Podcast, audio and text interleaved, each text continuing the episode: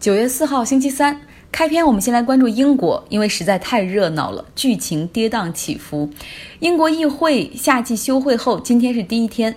今天的议程空前的高效率，反对 Boris Johnson 无协议脱欧的同志们紧紧地团结在了以工党领袖 Jeremy Corbyn 的身边。他们在议会投票，以三百二十八票对三百零一票通过了一项决议，就是除非议会在十月十九号达成一个脱欧协议，否则英国脱欧将被推迟到二零二零年的一月。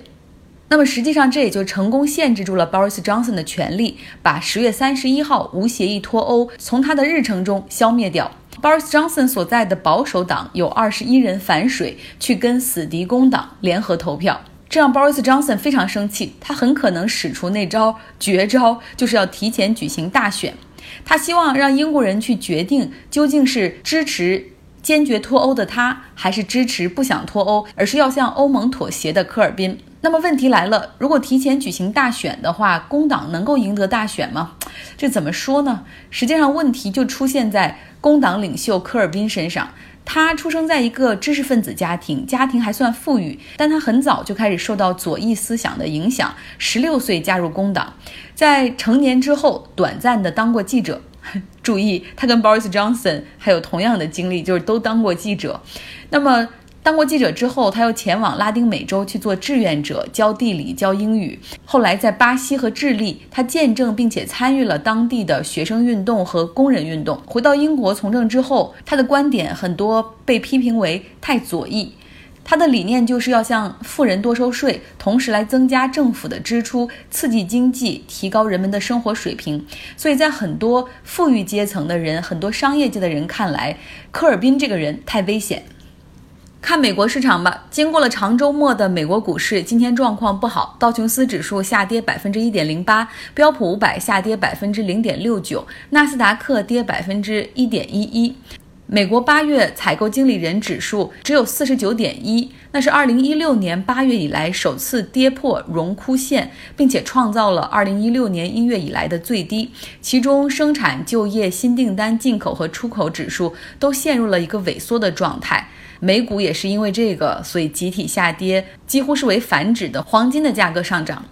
那么再来看两家科技公司的表现吧。搭车平台 Uber 和他们的竞争对手 Lyft 这两家公司的股价今天都出现了大跌，Uber 跌百分之五点七，Lyft 跌百分之七点五，双双创造了上市以来的最低股价。说实话，这两家公司自 IPO 以来就已到现在已经跌去了百分之三十的市值。那为什么会这样呢？打车平台虽然颠覆了传统的出行方式，颠覆了出租车行业。但他们始终不赚钱。在刚刚公布的二季报财报显示，Uber 亏了五十二亿美元，Uber 几乎成了全球亏损最多的企业。而 l i f t 它去年同期才亏一点七亿美元，而今年到二季度的时候，这个今年的财报一显示亏了六点四亿美元，一下子涨了三倍之多，那是存心让投资人流血。所以说，很多投资人到。打了疑虑哈，他们到底能不能赚钱啊？那另外一个利空的消息就是政策风险。有人说是出租车牌照的事儿吗？No，那个已经是老黄历了，早就不是问题。真正的问题现在是司机。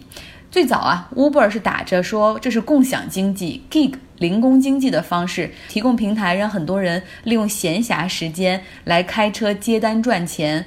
他们不是我们的员工，我们也不需要给他们最低工资，也不需要帮他们交税，也不用给他们提供任何福利，因为他们还有其他的谋生方式。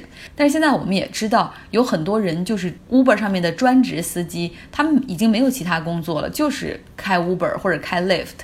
但是 Uber 和 Lyft 始终不愿意为他们提供任何的福利或者最低保障。那么现在，加州正在努力通过一项法律，让零工经济的司机也可以组成工会，强制让 Uber 和 Lyft 去承认他们和司机之间的雇佣关系。那么眼看这个法案就要通过了，Uber 和 Lyft 与其被动挨打，不如主动做一回好人，所以他们两个就联合发表声明说，未来呢，司机平均每个小时都可以赚到二十一美元。并且他们要为司机来提供带薪病假权利，然后允许他们组织工会和公司谈判，争取更多的福利。有人说，为什么要拥有病假权？那你不开车的时候，嗯，没有收入，这不是很正常吗？但是如果凡带你过去和 Uber 司机或者跟滴滴司机聊过天儿，你就知道，为了促使司机多上线来接单的话，通常就是哦，你一个月如果完成三百单之后，你有额外多少的奖励？如果拿不到这个额外奖励的话，实际上很多司机都是赔钱，这就变相的让司机们与这个平台捆绑。然后越来越多的为这个平台服务，所以这时候你才知道一个月给他们多少天的病假期，对 Uber 司机和滴滴司机来说是多么的重要。但是股东们就更加怀疑了，说那如果未来你们承认这些司机是你们的员工的话，那你们相比普通的出租车平台有什么样的优势呢？你们真的能赚钱吗？你们又投那么多钱在无人驾驶方面，然后在扩大市场方面，天哪，我们不知道这是不是一个无底洞。所以说，Uber 和 Lyft 出现了大幅的下跌。从上市到现在的下跌，尤其是 Uber 的股东里，谁最受伤呢？不好意思，是孙正义的软银和他的愿景基金。二零一八年的时候，如果你还记得，那个时候我还在电台，我们。持续报道了孙正义从 Uber 当时的股东手里买 Uber 股权的新闻。那个时候 Uber 的估值还非常的高，所以孙正义支付的价格是按照每股四十八美元来支付的。他花了七十六亿美元。而现在，Uber 的股价只有三十美元，所以简单算一算，你就知道它亏了多少钱。最可悲的是，因为那个时候 Uber 是在一个上升期，而孙正义是作为后来者，然后去买其他股东想退出的那个股权。虽然他花了七十六亿美元，但是他也没有争取到很好的股东权利，他甚至没有能够在 Uber 董事会里获得一个席位。所以有人说了，孙正义到底是真的精明，还是他只是一个有钱的购物狂呢？好，我们来关注沃尔玛。在沃尔玛商店发生枪击事件，有二十二人丧生之后，沃尔玛终于在枪支问题上表态了。他们表示将在全美范围内停止销售手枪和步枪上的自动制动装置。那一般呢，在市面上合法销售的步枪，就是一次只能打一发子弹的步枪，然后就要继续上膛。但是如果加上了这种装置的话，就轻而易举的可以把普通的步枪变成机关枪。大家如果还记得两年前拉斯维加斯的那个枪击案。那个枪手就是通过这种自动装置，把很多的步枪改造成了机，就是冲锋枪、机关枪，突突突突的那种。他架在酒店的高楼，他的阳台上，然后向楼下看演唱会的群众们扫射。所以停售这种自动装置当然很重要，但是我们都认为沃尔玛实际上可以做得更多。但是沃尔玛表示说，呃，沃尔玛创始人本身就是打猎的爱好者，我们从创立之初就为打猎的人服务，这是我们基因的一部分，我们不可能呃彻底停售枪支。但是我们现在也发现有越来越多的这种枪击事件，不可能视而不见，尤其是发生在 El Paso。沃尔玛商店里的枪击事件让我们的员工很多受到了冲击，所以沃尔玛决定采取这样的措施，停售自动装置。沃尔玛是全美最大的枪支销售商，在美国百分之二的枪支和百分之二十的自动装置都来自沃尔玛。当然了，枪支销售对于沃尔玛的利润贡献也非常可观。但是这些年来，因为这个企业太大了，所以每一次在枪击事件发生过后，社会都给他很大的压力。而在这种压力之下，沃尔玛总是非常迟缓的，然后谨慎地做出一些变化。在二零一五年，美国佛罗里达校园枪击案发生之后，沃尔玛在压力之下就决定把合法购枪的销售年龄在他们的门店里提高到二十一岁。那相比之下，很多地方合法买枪只要十八岁就可以。美国真是一个很奇怪的国家。如果你来美国，就知道，如果你想买烟或者买酒，你想去酒吧的话，都要被查身份证，必须是二十一岁以上才能够买烟买酒，非常严格。像我这样看起来都已经不是二十岁的人，也要看身份证。像我的那个智利同学，他看起来都快六十岁了，也进酒吧的时候还是会会被查身份证。但是买枪，很多地方只要十八岁。那么一些反枪击的组织希望沃尔玛可以停止销售枪支，并且停止给美国步枪协会来捐款。但是沃尔玛从目前看来，他是做不到的。在美国呢，沃尔玛的口碑非常的不好。首先，他们拒绝给员工提高最低工资；其次，他们反对工会的存在。大家能够想象吗？沃尔玛有一百三十万的员工，但这么大的企业里居然没有一个工会。因为沃尔玛不仅给员工去灌输工会只是吃他们的年费，然后工会为他们维权只会让他们的岗位消失等等。除了灌输这些理念之外，沃尔玛的管理层真的用那种铁腕措施去禁止工会的存在。在沃尔玛内部有一个团队，就相当于美国的 SWAT 团队一样。当他们一旦发现有哪一个门店有组织工会的倾向，或者发现有那种组织工会聚会的传单等等，他们就马上会派出这个 SWAT 团队去调查。并且可能就因为有这样组织工会的行为，毫不犹豫的就会裁掉那些组织工会或者参加工会活动的员工。甚至有一次，因为他们查不出到底是哪一个员工、哪几个员工可能发起的工会活动，那怎么办呢？他们说，那我们干脆把这家门店关了好了。沃尔玛就是这样的一家企业。另外，沃尔玛对他们的供应商也是极为的出手很狠哈。大家也听过那句话：不和沃尔玛做生意是死，和沃尔玛做生意也是死。所以，哪怕成为他们的供应商，利润也被压得很低。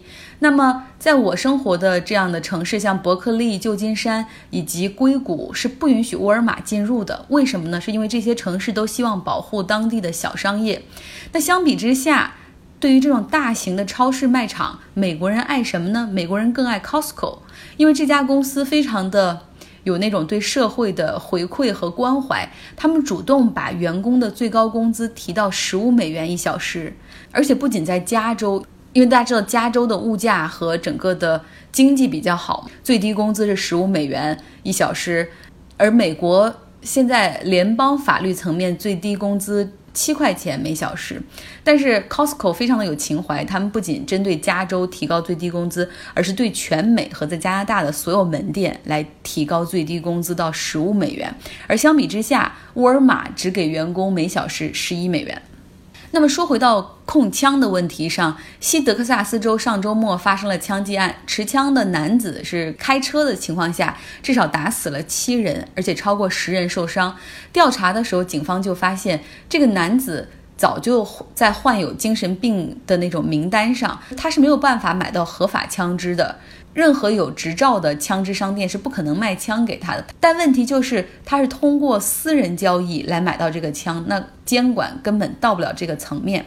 那么现在的问题就是，美国对枪支买家做背景调查，真的能够控制枪击案件的发生吗？答案是 no。那最后要跟大家分享一个行为经济学 （behavioral science），这个在美国很火哈。呃，什么叫行为经济学呢？就是你与其强制灌输，甚至你下那种强制的命令，倒不如你去纳制一下，也就是说轻轻的推他一下，或者轻轻的碰他一下，不好理解是吧？给大家讲个故事，这是发生在美国德克萨斯州。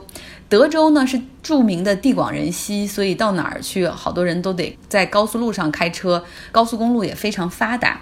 但是在差不多在两千年左右的时候，那个时候政府就发现高速路上的垃圾实在太多了，食物袋子还有饮料瓶，很多司机吃完之后就会直接开窗乱扔出去，然后政府部门就出台禁令，哈，说这样做是违法的，如果你被逮住的话，会至少面临比如五百美元的罚款。但是高速路上的垃圾一点没见少。